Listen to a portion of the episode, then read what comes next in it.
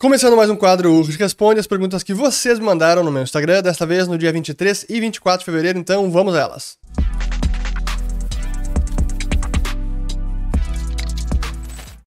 Muito bem, a todos aqueles que estão chegando agora aqui no canal, meu nome é Fernando Urrich, aqui a gente fala de economia, mercados e investimentos. Se vocês gostarem do conteúdo, considerem se inscrever, ativando o sininho aqui embaixo e também compartilhando este vídeo. Como vocês podem ver, estou de volta ao home office, aqui o escritório, estúdio de casa.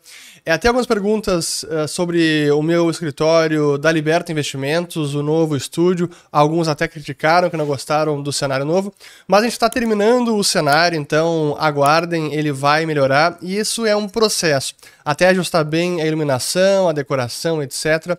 Mas enfim, estamos no processo.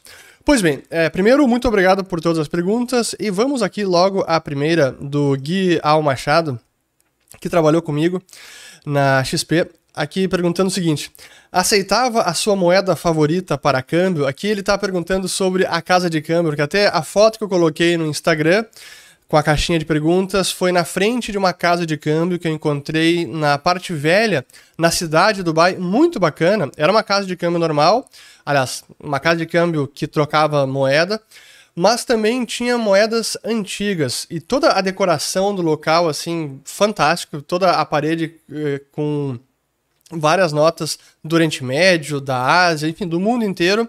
E eu perguntei se era possível comprar algumas notas antigas, e eles disseram que sim. Aí eu comprei várias notas. Eu não sou colecionador, mas eu gosto de comprar, então eu não vou atrás de notas muito antigas, que podem valer, sei lá, dezenas ou milhares de dólares. Mas quando eu encontro assim, nesses casos, eu vou atrás. Até a próxima, o próximo comentário aqui do Magrão Drum perguntando: opa, quero um pouco desse dinheiro. Pois então, até deixa eu colocar aqui, ó.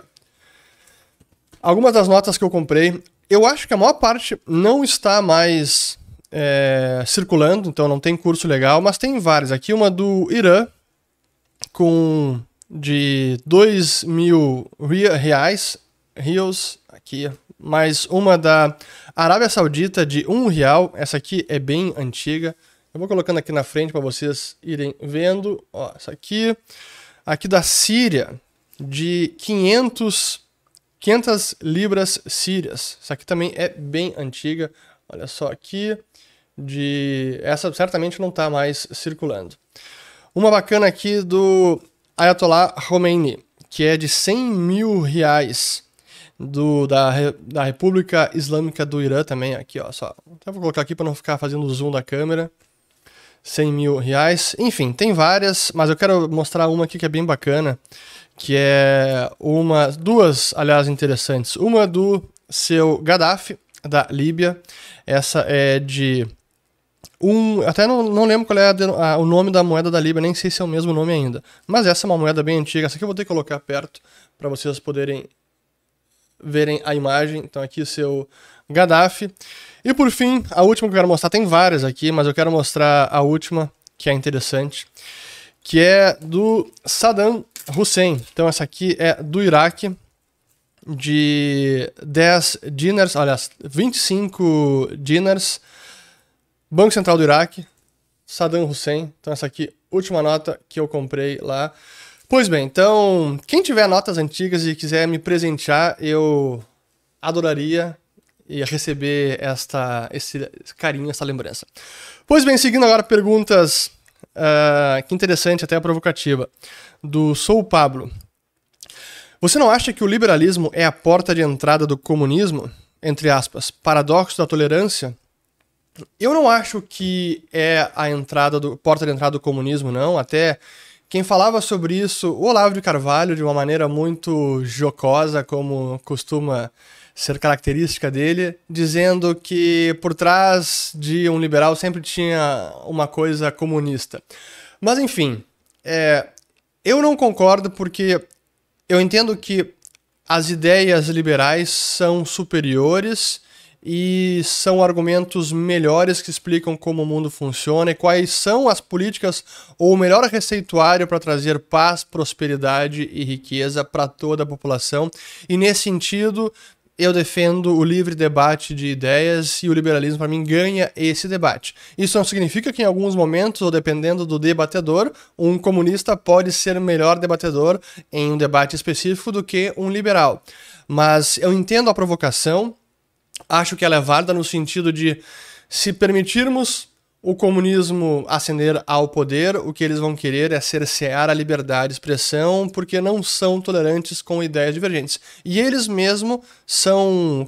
são uh, eles admitem essa política, basta ver os escritos de comunistas e até mesmo debates recentes. Mas enfim, então. Eu não concordo, mas é preciso estar sempre vigilante. Aqui do MG Alto Uh, o que você acha do plano de seguro de vida? Exemplo Prudential. Eu acho fundamental, acho que eu já comentei sobre isso aqui no canal. Inclusive, pela assessoria da Liberta Investimentos, vocês conseguem acessar produtos de seguro de vida, inclusive produtos vendidos pela Prudential, e é fundamental, especialmente para quem não tem um patrimônio ainda relevante construído, especialmente para liberar para profissionais liberais, autônomos que dependem do seu próprio trabalho, médicos, dentistas, enfim.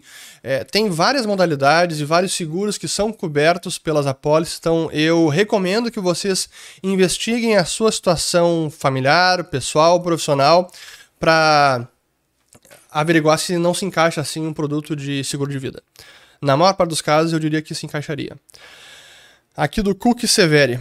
Se desde a quebra do acordo de Bretton Woods o lastro é em dívida, como seria um país sem dívida? É uma ótima pergunta, porque é curioso quando a gente reflete sobre o estado atual do sistema financeiro, do sistema monetário, é quase que inadmissível ou inimaginável um mundo sem tanta dívida estatal, porque o ativo mais seguro do planeta, ou os ativos considerados livres de risco, treasuries americanos, eh, bons soberanos da Alemanha, da Europa, enfim, do Japão, eles são os mais usados como colateral, como garantia no sistema financeiro, então a gente fica com aquela percepção de que, bom, se esse ativo deixasse de existir, ou se existisse num montante menor, o que o substituiria? O que entraria no seu lugar? Então, como é que o mundo financeiro poderia funcionar sem esses ativos? E é verdade que eu não tenho a resposta, mas certamente sim o mundo funcionaria, mesmo com dívidas governamentais muito menores. Então, o essas dívidas mastodônticas, especialmente nos patamares que hoje se encontram na maior parte dos países, não é uma necessidade ou pré-condição para que o sistema financeiro funcione. Encontraríamos outros instrumentos, também livres de risco ou com um risco muito menor, que pudesse desempenhar o mesmo papel que hoje dívidas soberanas estão desempenhando. Então, mas é difícil, quando a gente está nesse sistema, imaginar que há uma alternativa fora desta caixa. Aqui do F. Depois da inteligência artificial, o chat GPT ainda tem a postura desumana de ser contra a renda básica universal? Boa, eu gosto de responder perguntas provocativas. Vamos lá. Sim, eu sou contra a renda básica universal, mas não porque eu sou desumano. E aí que é preciso entender que, na maior parte dos casos, eu entendo que há uma convergência de fim, de objetivo. Assim como aqui o FLAP, eu também quero que as pessoas tenham uma renda, tenham um bom emprego, tenham uma boa vida, que não passem trabalho, que não passem fome, que não passem, é, que não fiquem na pobreza. É claro que eu quero erradicar a pobreza. A diferença aqui tem a ver com o meio o como se alcançar essa política. E eu discordo que a política de renda básica universal vá alcançar isso que o, o FLEP acha que vai alcançar. Então não é que eu quero manter as pessoas na pobreza. Não, é que essa alternativa, este meio, renda básica universal, não é o meio correto para alcançar esse fim. Então não é uma divergência com fim. Por isso que eu não não a postura para mim não é desumana, é entender que esses meios não são os adequados para se erradicar pobreza e para atingir uma sociedade próspera e mais pacífica. Enfim, eu falei sobre isso no, no vídeo sobre o chat GPT, vou colocar o vídeo aqui em cima. Eu, eu tenho esquecido de colocar os vídeos. Até eu peço uma alma caridosa se puder colocar nos comentários aqui, sempre que eu falar de algum vídeo, coloca nos comentários, porque eu tenho esquecido. Mas enfim, é... falando mais sobre inteligência artificial e o fim dos empregos, ou como muitos empregos podem e deverão ser eliminados por ganho de produtividade por novas tecnologias, essa é a realidade do progresso humano, tecnológico, do desenvolvimento econômico, da maior geração de riqueza. É isso que acontece desde sempre. As profissões vão desaparecendo porque máquinas são acabam substituindo essas tarefas porque ou fazem com uma maior produtividade ou porque simplesmente tornam aquelas tarefas obsoletas, não são mais necessárias, mas essa é a história do crescimento econômico. E não vai acabar com inteligência artificial, daqui a pouco teremos um novo avanço tecnológico, daqui 50, 100 anos, não sei, mas esse debate, ele sempre acaba acontecendo. Ah, agora Antes eram os computadores, depois foi. Antes era. Antes era a internet, antes eram os computadores, antes eram as máquinas, antes era o carro e assim por diante. A máquina, os motores a combustão, os motores a vapor. Sempre vai ter um avanço tecnológico que vai acabar eliminando alguns empregos, algumas tarefas ou torná-las redundantes, obsoletas. Muito bem, aqui do Zé Felipe. Quais são os riscos das desonerações dos combustíveis por longo prazo? Primeiro, eu sou a favor de manter a desoneração dos combustíveis. Eu e vou além, eu sou a favor de reduzir ainda mais os impostos em outros bens e serviços, sou a favor de redução da carga tributária. E para isso é fundamental que nós reduzamos o gasto governamental. Isso é o que. Esse precisa ser o norte. Por isso, quando eu vejo esses debates agora, como tá. Até o governo está se encontrando numa saia justa porque eles não querem reonerar os combustíveis, porque é claramente uma medida impopular, ao mesmo tempo eles precisam reonerar, porque senão é, é uma. estão abrindo mão de receita tributária que pode aumentar um déficit, então é uma situação bem complicada politicamente que o governo agora se encontra. Mas se eles perseguissem uma política de redução de gasto e, uh, genuína e crível, eles poderiam manter essa desoneração dos combustíveis. Então, é isso. Aqui do Johnny Santos. Formado em economia, indica pós para maior competitividade no mercado de trabalho? Essa é uma pergunta interessante e ela varia até de país para país como cada economia funciona. No caso brasileiro, que imagino que seja o seu, eu entendo que é mais valorizado experiência do que apenas uma graduação, uma pós-graduação. Então, o que eu diria é: comece a trabalhar, se é que já não começou, já não entrou no mercado de trabalho, siga ganhando experiência e, se possível, em paralelo, siga fazendo uma pós. Dependendo da sua pós-graduação, se for um mestrado que é acadêmico, e aí você talvez não consiga trabalhar. Mas também depende dos seus objetivos. Se é para entrar na iniciativa privada, mercado de trabalho, mercado financeiro, eu diria para perseguir uma pós em paralelo que vá ganhando mais experiência. E por que, que eu digo que é.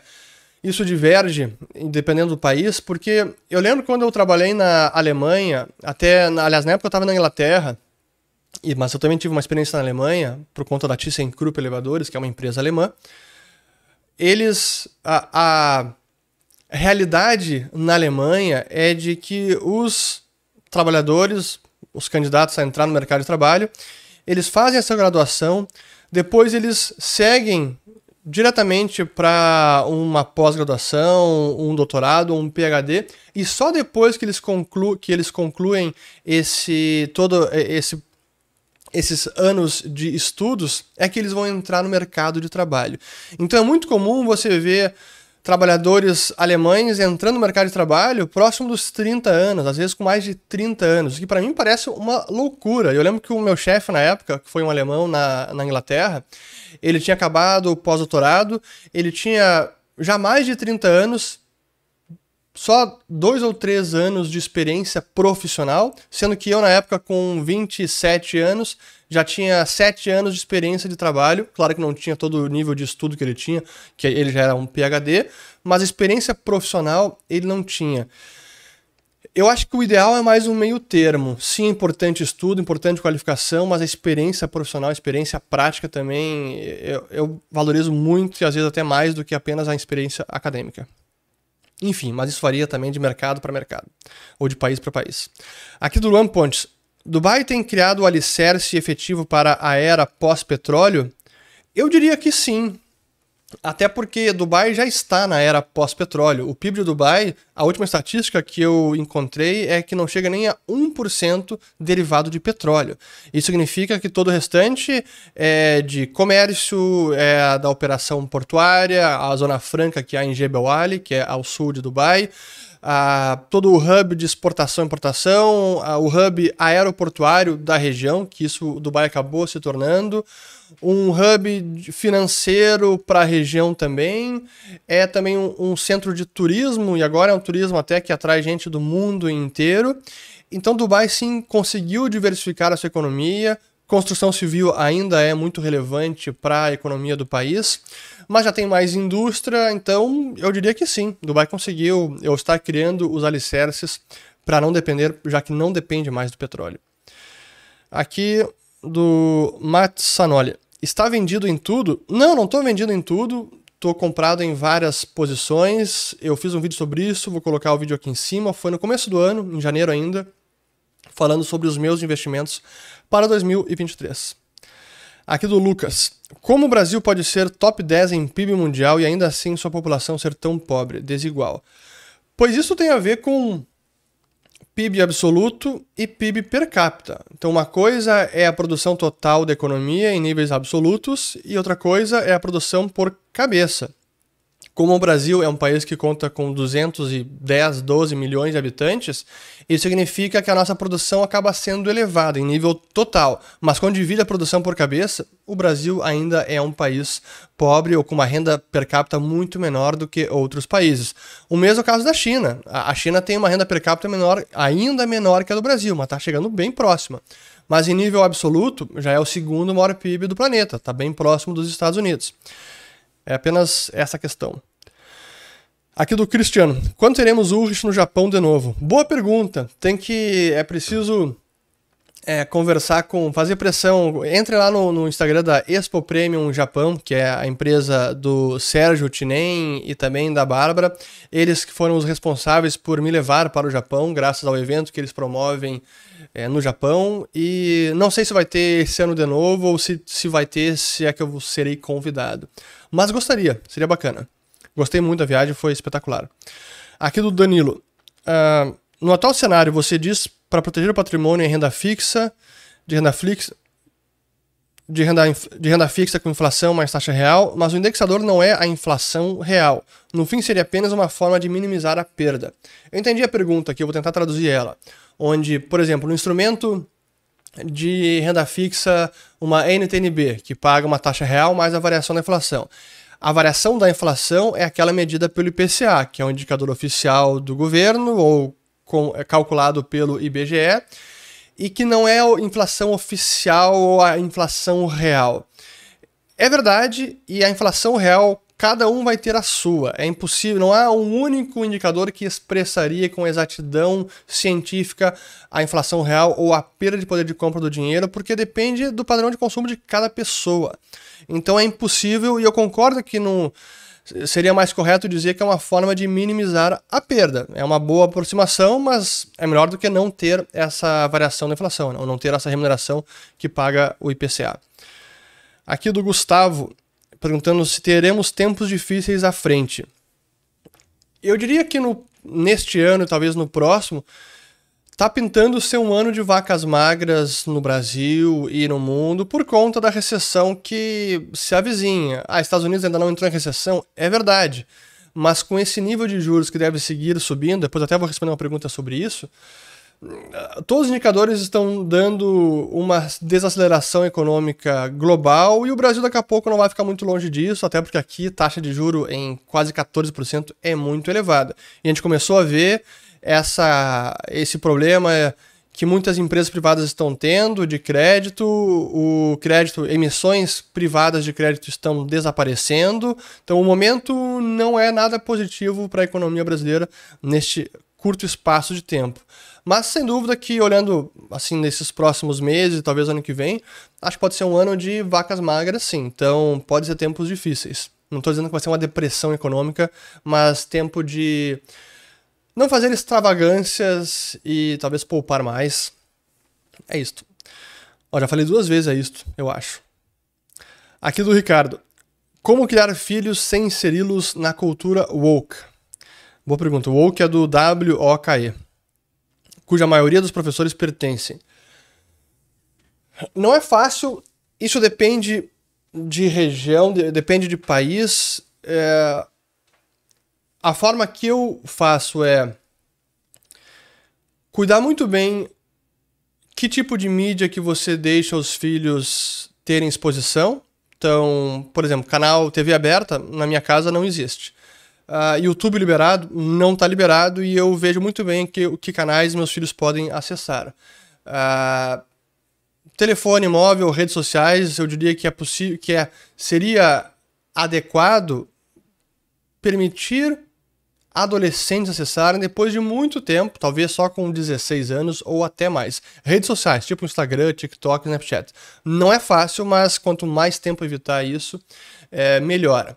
No caso de professores escolas, é preciso também conversar com as escolas, saber qual é a, a linha de pensamento, como essas questões são tratadas pelo corpo docente, pelo, pelo dono da escola, pela diretoria. Se for escola pública, também varia de escola pública para escola pública. Infelizmente, é algo que a gente precisa ficar muito atento, monitorar, conversar, assim, abrir o olho e ser até ativo e conversar com as escolas, conversar com outros pais também, muito importante a pressão eh, dos colegas, conhecer as famílias, então tudo isso é, importa. E claro que depende de cada país. Eu diria que o, o Brasil está mais distante do que Estados Unidos nessa questão, mas São Paulo está mais próximo, lá fora, na Europa, eu diria que mais Inglaterra, outros países não tanto. Na Ásia, isso está mais distante. Oriente Médio, nem se fala, mais distante ainda. Então, isso varia, mas é preciso monitoramento constante, vigilância. Aqui do Yakikizo. Por que Paulo Guedes defendia uma moeda única para a América Latina? O que o fez não colocar a ideia em prática? Bom, ele defendia pelas suas razões, ele acredita que uma moeda única pode integrar melhor o país, integrar comercialmente. E eu concordo, mas eu já falei isso, eu defendo mais é, se é para integrar o nosso continente, que nós adotemos o dólar, que já é a moeda corrente no planeta todo, é a unidade de conta mundial, seria mais fácil e teria menos risco de uma moeda única sair pela culatra e acabar sendo mais peso argentino e bolívar venezuelano do que um real brasileiro ou um peso chileno, ou até mesmo um dólar. Uh, além disso, aí a segunda, a segunda pergunta, né? O que o fez não colocar a ideia na prática? Eu diria que foi, para seu mérito, um reconhecimento de que ainda não é o momento de levar isso adiante. Temos outras prioridades antes de falar de moeda única com a Argentina ou com outros países da América Latina. Acho que foi isso. É, é realmente o um reconhecimento que politicamente estamos distantes de viabilizar algo como isso. E economicamente também. Uh, aqui do Pedro. Boa pergunta aqui, ó. E essa eu vou ter que me estender mais na resposta. Você acha justo essa situação de um litro de água a 90 reais? Ninguém acha, não acha que deveria haver alguma intervenção? Vamos responder essa pergunta uh, de forma bem criteriosa, porque ela merece. Primeiro, é uma lástima o que aconteceu em São Paulo, essa tragédia com as chuvas, inundações, deslizamentos, muita gente que foi desalojada, perdeu suas casas, gente que perdeu familiares. Realmente a gente só pode lamentar e pode ajudar. E por isso eu vou colocar até um link na descrição do vídeo de gente, pessoa física, ONGs que estão trabalhando para ajudar em combater essa tragédia, seja com mantimentos, trazendo abrigo, trazendo alguma ajuda humanitária. E muita gente está arregaçando as mangas, especialmente quem mora na região, para ajudar essas pessoas. Então é fantástico ver é, essa a generosidade de quem está simplesmente ajudando o próximo. E isso é fundamental. Não é apenas depender de Estado, Estado, autoridades também têm que arcar com as suas responsabilidades. Mas um momento como esse é também pessoa física ajudando, é empresas, e a gente está vendo uma grande, um grande esforço em prol deste objetivo de ajudar as pessoas que foram afetadas pela tragédia. Ponto. Agora a pergunta em si. Eu não consegui ir a fundo no detalhe da notícia, eu não sei o quanto que é fake news ou não, se realmente era um litro d'água por 90 reais. Já escutei relatos de que não era 90 reais por litro d'água, mas sim por alguns litros d'água, que não seria nada exorbitante no que estava na região. Agora vamos assumir por hipótese que sim, era um litro por 90 reais. É muito difícil, num momento como esse, de calamidade, de pessoas passando, assim, perderam suas casas, perderam seus bens com pouco dinheiro, tendo que reconstruir sua vida, e no momento de necessidade, onde a água certamente estava sendo mais demandada naquele momento, um empresário, um comerciante local querer se aproveitar dessa tragédia para lucrar mais. E simplesmente pensar nesse ato, alguém está querendo lucrar com a tragédia, realmente é algo que causa repulsa. E eu entendo como, intuitivamente, é como todo mundo pensa, pô, como é que alguém nesse momento vai cobrar tanto pela água? Aí eu respondo da seguinte maneira. Se essa, se essa pessoa realmente está fazendo isso num cenário em que praticamente nada mudou, ainda tem água suficiente na região, ele simplesmente aproveitou esse momento para cobrar mais e se aproveitar, eu moralmente acho condenável. E, e não acho que é uma boa atitude. E mais, se nada mudou e os demais comerciantes não estão cobrando 90 reais por litro, certamente esse comerciante seria se tornaria um párea na comunidade, seria punido pelo próprio mercado que diria, quer saber, de você não vou comprar água, você nesse momento quer se aproveitar, a gente vai comprar água dos outros comerciantes, você que se dane e possivelmente ele perderia muitos negócios, poderia até mesmo ir à falência. Agora, se a situação na região, como costuma ser em desastres naturais, em situações de calamidade, se a situação agora é de que muitos mantimentos foram destruídos, talvez centros de distribuição foram completamente arrasados, perdeu-se comidas, perdeu-se água, suco, leite, enfim.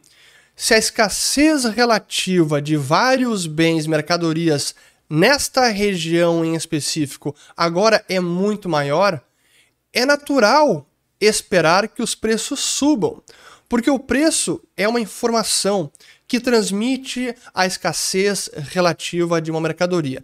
Tanto quanto o bem está sendo demandado, tanto quanto há de oferta daquele bem naquela região. E um litro de água naquele momento, naquele vilarejo, naquele bairro, não é a mesma coisa que um litro de água no centro de São Paulo onde há uma abundância muito maior dessa mercadoria. Portanto, é natural esperar que, em situação de escassez súbitas, os preços dessas mercadorias subissem. E esse sinal de preço subindo é uma informação fundamental para que os ofertantes desse bem percebam que há uma escassez maior e que, portanto, direcionem, canalizem o fornecimento dessas mercadorias para essa região específico. Essa, essa, esse seria, essa seria uma resposta ou uma mudança de comportamento que foi sinalizada pela transmissão deste preço. A outra mudança é o próprio consumidor na região que, em necessidade de água, sabendo que o preço agora está muito maior, ele também é obrigado a economizar mais. E economizar não porque o comerciante quer cobrar mais para se aproveitar, mas sim porque já não tem mais tanta daquela mercadoria. E se o preço não subir e simplesmente mantivermos o mesmo preço, o que aconteceria é que as mercadorias rapidamente acabariam. Então vamos admitir por hipótese como o próprio deputado Nicolas Ferreira, acho que ele propôs uma lei proibindo esses aumentos abusivos de preço nesse momento, porque ele considera injusto o que aconteceu ou abominável. Mas, como eu falei, se a situação é de uma escassez súbita dessas mercadorias e o preço não pode refletir essa escassez súbita, o que aconteceria é que essas mercadorias rapidamente desapareceriam.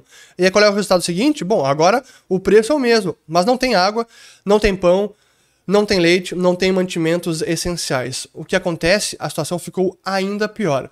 Qual que seria a alternativa para isso? Bom, então vamos fazer racionamento. Já que não pode subir o preço, porque é, é moralmente inadmissível, então haverá um racionamento. Cada pessoa só pode comprar um litro de água, um litro de leite, um litro de. É, um, 100 gramas de pão e assim por diante. Mas você precisa entender, ou nós precisamos entender, que é uma situação de escassez súbita de bens essenciais. E impedir que os preços reflitam essa situação econômica momentânea é impedir que ela seja resolvida. E o que nós queremos é resolver a situação, é que haja mais água, é que haja mais fornecimento de mantimentos essenciais, e aí temos finalmente a solução do problema. Mas realmente essa questão sempre ela vem à tona, ela é difícil entender que preços são informações fundamentais para regular o comportamento humano e garantir o fornecimento das mercadorias. Não é para garantir o lucro excessivo de um comerciante, não, é para garantir o fornecimento dessas mercadorias essenciais. Já tive que tomar ar agora. Espero que eu tenha respondido a pergunta de forma satisfatória e qualquer problema, qualquer dúvida, qualquer comentário, crítica, coloquem aqui nos comentários.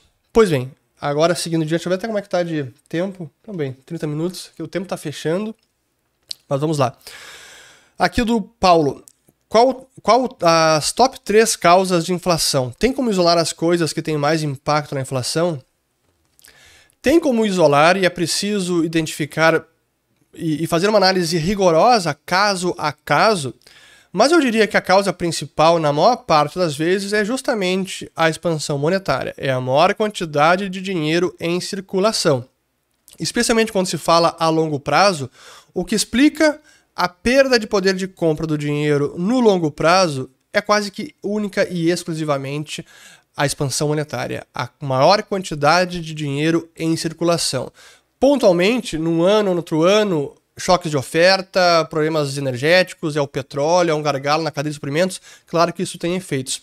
Mas, como eu digo, são efeitos mais pontuais e que não têm o poder de causar uma perda no poder de compra do dinheiro a longo prazo. A gente precisaria assumir como hipótese que a economia vai perdendo produtividade, ou vai produzindo cada vez menos ano após ano. Seria uma recessão que não acaba jamais. Aí sim poderíamos assumir que a causa da inflação é um choque de oferta apenas, ou vem pelo lado da oferta. Mas é uma premissa hum, altamente não plausível, né? Pois bem, aqui do Luca Custódio, pode explicar o prejuízo de 298 bilhões reportado pelo Banco Central? Posso, como já expliquei, está no vídeo que eu publiquei ontem, sábado de manhã, então assistam, ficou muito bacana. Aqui boa, aqui do ANCAP BTC.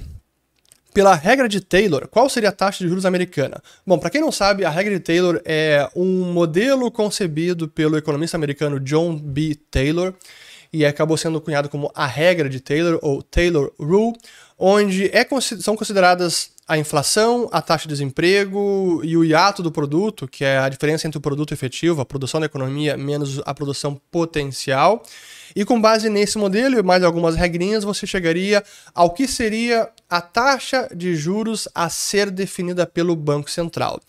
Ela tem sido largamente ignorada ao longo dos anos, mas digamos que ela pode nos dar um, uma direção ou uma baliza assim de o quão longe do que seria uma taxa de juros correta, sendo que o correta é bem discutível.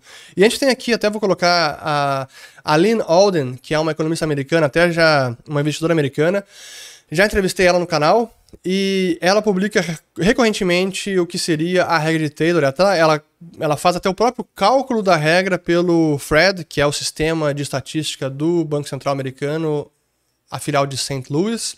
E aqui ela mostra como atualmente a Taylor Rule, ou a taxa de juros americana, deveria estar em 10,2%, bem acima ou mais do que o dobro do que está agora, que está em 4,5%. Então, isso no caso do, da taxa americana. Já aproveitando, a gente tem aqui que foi calculado pelo meu amigo Richard Hitteman, ele trouxe também, no caso brasileiro. A estimativa da regra de Taylor traria a, a taxa de juros em 10,83% abaixo do que está agora de 13,35. Então está quase 3% acima do que é, é, do que recomendaria pela regra de Taylor. Então interessante ver. Tanto o Fed está bem abaixo, o Brasil está bem acima. Isso, no caso brasileiro, ajuda a.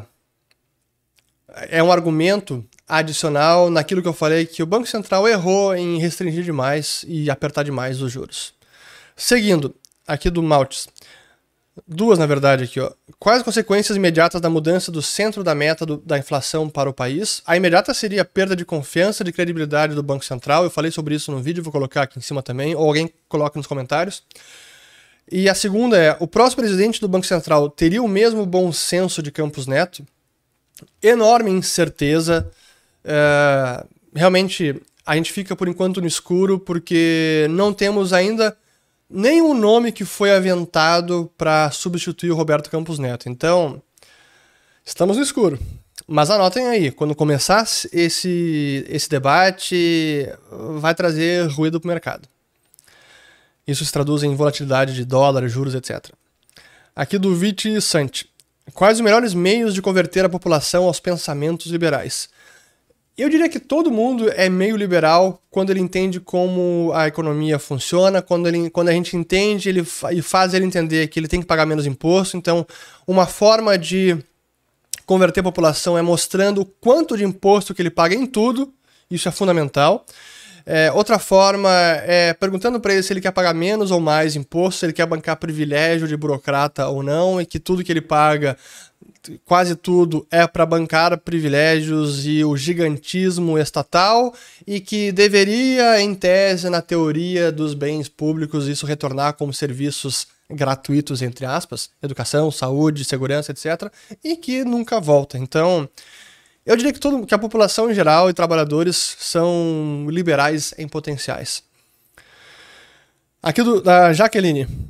Ah, boa, obrigado. Só queria agradecer. O Follow da Money é excelente. Obrigado por compartilhar seu conhecimento. Obrigado, obrigado pelo comentário. Inclusive, deixa eu até ligar aqui os, o, a luz na frente, ó. Ó, melhorou um pouquinho. É, Aqueles que não conhecem, o Follow the Money é o nosso conteúdo por assinatura, toda quarta-feira, lives semanais, 19 horas, com assuntos variados de história, contemporâneos, com interação com os assinantes, eu respondo as perguntas.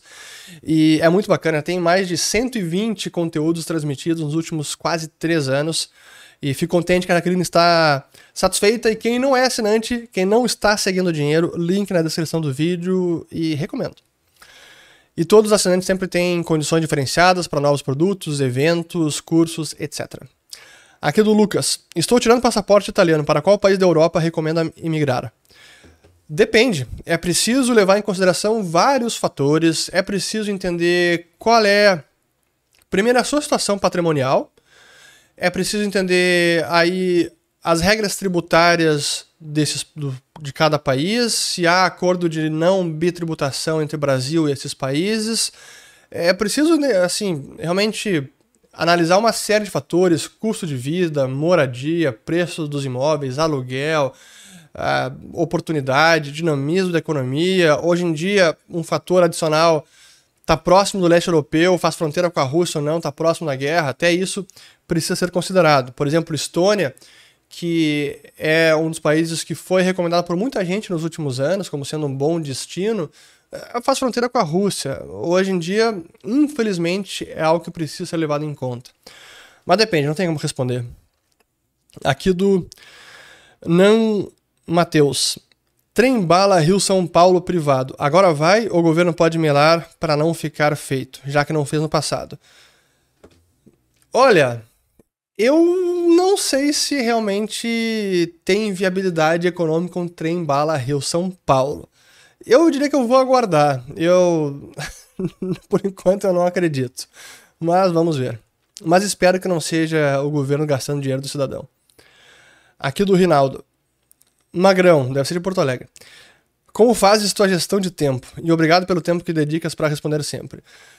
Pois, é, essas perguntas para mim são difíceis de responder porque eu não tenho uma digamos uma um, um receituário ou um sistema de gestão de tempo assim bem estabelecido, criterioso, com regras.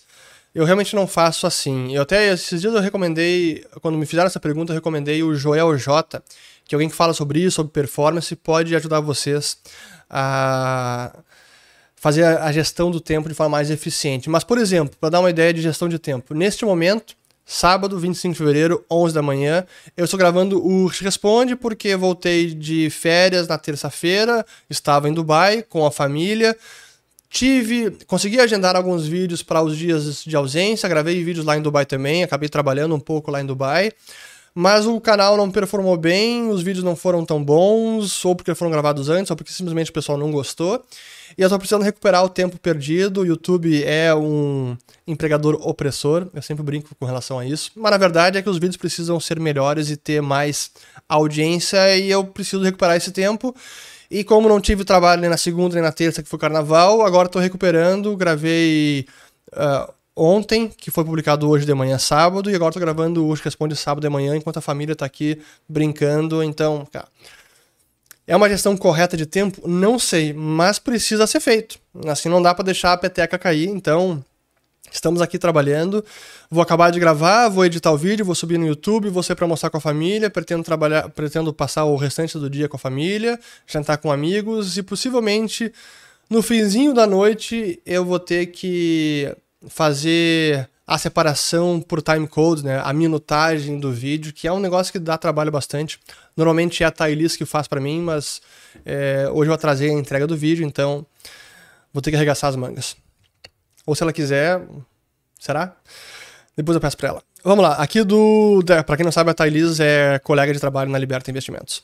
Aqui Deco Nunes. Se o petróleo não é mais a principal, quais as principais fontes de renda de Dubai? Pois então, eu falei sobre a diversificação da economia, mas uma nova fonte de renda do governo de Dubai é imposto. Não havia imposto nenhum e desde 2018 eles, eles estabeleceram um imposto de, sobre valor agregado, um IVA, que é de 5%. Isso não havia. Além disso, a partir de junho deste ano haverá imposto de renda para empresas, então pessoa jurídica. Ainda não tem para pessoa física, mas para empresas vai passar a ter de 9%. Essa é a alíquota. Então essas são novas fontes de renda do governo. Aqui do, deixa eu ver quanto tempo temos aqui para não ficar tão longo. Já 42 minutos. Então tá, vamos lá. Aqui do Daniel. O que aconteceu com o patrimônio particular dos, dos russos depois de o país sair do SWIFT? Eles perderam tudo? Não, primeiro, o SWIFT não é um banco, o SWIFT é um sistema de mensageria entre bancos. Então significa que para um banco enviar dinheiro para outro banco, um banco russo enviar dinheiro para outro banco, ele precisa usar outro sistema. No limite, ele pode enviar por e-mail. Pode dizer, cara, tá aqui, ó, debita essa conta e acredita essa. Mas é, não é um sistema tão seguro. Mas sim é verdade que muitos bancos ou estão bloqueando os ativos de clientes russos. Na Suíça, isso está sendo um problema. Há muito mais monitoramento. E se um russo que tem conta num banco suíço quer movimentar dinheiro, está bem mais restritivo. Então, não é um confisco, em alguns casos pode ser um bloqueio, um congelamento, semi-confisco, possivelmente mas não tá tão fácil assim para cidadãos russos movimentar dinheiro e ter conta em outros países, especialmente no Ocidente. Aqui, até aproveitando, esse é um dos motivos que Dubai tem sido um refúgio até de dinheiro russo, porque é um centro financeiro, não tem limitações, é um dos poucos locais do planeta que não tem quase nenhuma restrição para nenhuma nacionalidade. E tem muito russo por lá comprando imóvel, inclusive, e passando férias por lá. Aqui do Daniel. O Ibov reflete de fato o mercado brasileiro, tipo, enquanto as ações americanas uh, subiam, o Ibov subiu. Uh, quando as americanas caíram, ela sai do índice, não causa impacto, esse modelo é o ideal. Bom, o Ibov, ele reflete as principais ações brasileiras, mas digamos que não reflete a economia brasileira, porque ele tem um peso enorme de Petrobras, tem um peso enorme de, eh, de bancos, eh, talvez uma que reflita melhor a economia seja até o índice de small caps, mas, pois é, não, não é uma, não reflete perfeitamente a economia brasileira não. Aqui do Rude. Não está com medo de perder seu quadro US Responde para o Chat GPT? Não, não estou com medo, mas eu reconheço que tá muito bom o Chat GPT, então quem não quiser assistir o US Responde, pergunta lá pro Chat GPT, mas eu vou encarar essa concorrência. Aqui do, da Igeneiva. Tem kebab em Dubai? que mais tem de bom de comer para comer uh, aí? Eu já não tô mais em Dubai, já tô em Porto Alegre. Mas claro que tem kebab em Dubai, tem tudo que é comida do planeta, se come muito bem em Dubai, com preços bons, baratos, médios, caros e altíssimos o olho da cara. Tem de tudo e de tudo que é cozinha do planeta, tudo que é culinária, gastronomia. É muito bacana. E sem dúvida que comida árabe, libanesa, síria se come muito bem lá. Então, sim, come muito bem. Aqui do Rodrigo. Quais os principais pontos negativos de Dubai? Trabalho escravo é uma realidade? Boa pergunta, eu vou responder sobre isso. Tem mais algumas aqui depois acaba. Uh, eu já falei sobre pontos negativos no outro vídeo, mas eu vou responder essa sobre trabalho escravo, se é uma realidade. A situação laboral em Dubai, ela funciona da seguinte maneira. Como a população local é muito pequena, e população, população local eu defino como uh, locais que nasceram na região e são filhos de pais da região, ou pais emirati, dos Emirados Árabes Unidos, ela é muito pequena. Não tá, hoje não é nem. não chega a 15% no total dos Emirados Árabes Unidos, talvez em Dubai seja até menos do que isso. E a principal nacionalidade são é, da Índia, paquistanês, Bangladesh, Sri Lanka, filipinos, e depois tem gente de tudo que é lugar do mundo, da Ásia, da Europa, Oceania, América Latina, América do Norte, tem de tudo. Trabalho escravo sem dúvida que a situação já melhorou bastante, mas as condições de trabalho, especialmente para os trabalhadores, que são chamados trabalhadores da construção civil, de mais baixa renda, é uma condição que sim é criticável, já melhorou bastante, precisaria melhorar mais ainda. É trabalho escravo? Não é trabalho escravo. Certamente tem empresas ou empregadores que não mantém as melhores condições de trabalho e de moradia para os seus trabalhadores precisa mudar. Mas é, uma, é, é algo que até faz a gente refletir, porque esses trabalhadores, por exemplo, indiano, paquistanês, filipino, da África também tem muita gente, eles voluntariamente deixam os seus países para ir em busca de trabalho em Dubai onde eles normalmente vão com o visto do empregador, então são patrocinados pela empresa que recruta esses trabalhadores. Eles ficam no país durante o ano inteiro, às vezes dois anos, e só depois de dois anos eles voltam para ter férias e rever a família. Eles às vezes saem com as mulheres grávidas, os filhos nascem, eles só vão ver os filhos depois, quando tem uh, as férias e podem sair do país. Os empregadores normalmente retêm os passaportes desses trabalhadores. Não sei como está essa situação hoje em dia, se ainda mantém essa prática. Eu acho que é uma prática ruim, realmente não. É, porque realmente o, tra o trabalhador aí fica na mão do empregador. Não, é, não acho correto isso, mas é uma prática de muitos. Acho que isso vem mudando bastante. Mas o que surpreende pra gente é que muitos desses trabalhadores preferem essas condições e mesmo depois de um, dois, três, quatro, cinco anos de trabalho, eles seguem trabalhando para essas empresas porque essa situação é melhor do que a alternativa que seria voltar para o seu país de origem. Por mais que a gente possa olhar e pensar, cara, é uma condição precária, tem que melhorar muito, ainda assim, para eles é uma condição menos precária ou menos pior do que seria no seu próprio país por uma falta de oportunidade, renda menor. Então é, é, é incrível que isso aconteça, mas essa é a realidade lá. E, mas não é trabalho escravo, mas sem dúvida que as condições precisam seguir melhorando. Aqui do Denis. Será possível ver os juros americanos chegarem a 6% no final do ano? Eu diria que um ano atrás ninguém imaginaria isso. Um mês atrás ninguém imaginaria isso, ou poucos. Hoje talvez tem gente já contemplando esta possibilidade. Não sei se chega, não é o que está precificado pelo mercado, mas dependendo da leitura de inflação de fevereiro, olha, é, essa possibilidade pode começar a ser precificada pelo mercado. Aqui mais cinco perguntas bem rápidas. É, o Brasil pode se, tornar uma, pode tornar uma China no aspecto do crescimento econômico ou vamos perder a vez? Não, não vai ser uma China, não tem como a gente crescer com as taxas de crescimento que a China cresceu, porque o Brasil. Primeiro, a China investe muito, investiu muito em infraestrutura, investiu muito em obras transformadoras para a economia que dinamizam e aumentam a produtividade da economia chinesa. Basta ver a a boca de jacaré que se abriu em termos de ganho de produtividade da China comparada com o Brasil. Eu fiz um vídeo sobre isso, vou colocar o link aqui em cima ou aqui embaixo, que chamado o maior desafio da economia brasileira. No Brasil, a gente tem muito gasto público, mas é gasto público para financiar privilégio de burocrata, de político. Se fosse, eu, eu preferia o mesmo nível de gasto, mas sendo muito um percentual muito maior para investimento em infraestrutura, estradas, portos, ferrovias, etc. Seria muito melhor para nossa economia e isso traria maior crescimento porque aumentaria a nossa produtividade. Mas não é o que acontece, então eu não acredito que o Brasil vai ter crescimento chinês tão cedo, talvez nunca. Aqui do Mateus, até porque a demografia agora já não ajuda mais também. Nem aqui nem na China. Aqui do Mateus, uh, toda escola austríaca necessariamente é libertária? Não, mas escola austríaca é uma linha de pensamento econômico, portanto ela é descritiva e não normativa. O libertarianismo é normativo, é o que deve ser feito. A economia apenas descreve o que está sendo feito, quais são os resultados, é descreve as relações de causa e efeito.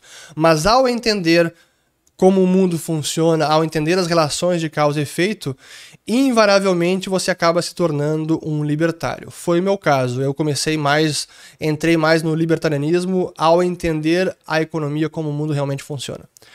Aqui do Ores Invest. Não falou mais sobre Bitcoin. Está vendido? Não, não estou vendido, mas o Bitcoin não é o único assunto que me interessa, mas sem dúvida que eu continuo o mesmo defensor, entusiasta, não mais tão ativista, porque não é apenas esse assunto que eu falo. Mas não, não estou vendido. Aqui do Prime Imports. Qual a melhor maneira de aprender inglês? Se mergulhando de cabeça na língua, é, fazendo uma imersão. Isso serve para inglês como qualquer outra língua. Até fiz um link, fiz um vídeo sobre um texto sobre isso. Vou tentar lembrar e colocar o link na descrição do vídeo ou nos comentários, chamado Por que aprender inglês, dando várias dicas, mas em suma é isso, cara. Você precisa fazer uma total imersão na língua no seu dia a dia. Você pode fazer isso mesmo morando no outro país ou morando no seu país de origem. E a última pergunta Alex Nogueira, o que o mercado está precificando atualmente? Soft landing ou no landing? Soft landing seria o pouso suave ou nem pouso, ou seja, a economia americana segue crescendo. E eu diria que o mercado americano e o mercado em geral não sabe o que está precificando. Mais recentemente foi uma cobertura de shorts de quem estava vendido, a gente viu aí o rally no SP500. Agora com essa alta novamente de juros, Treasury 10 anos novamente está perto de 4%. Inflação surpreendeu para cima agora em janeiro, então eu diria que o mercado, com muita gente, está tentando tatear e não sabe ainda o que está precificando. É isto. Pois bem, acaba mais aqui um Hoje Responde. Espero que tenham gostado. Volto no próximo. Bom domingo para todo mundo. Que tenham lavado as suas respectivas louças. E aproveitem com os seus familiares e amigos. E até mais. Pois bem, uh, acelerei aqui no final. Até porque a fome está batendo. Eu preciso almoçar. E daqui a pouco a família começa a chamar. Pois bem, valeu pessoal, obrigado, até mais.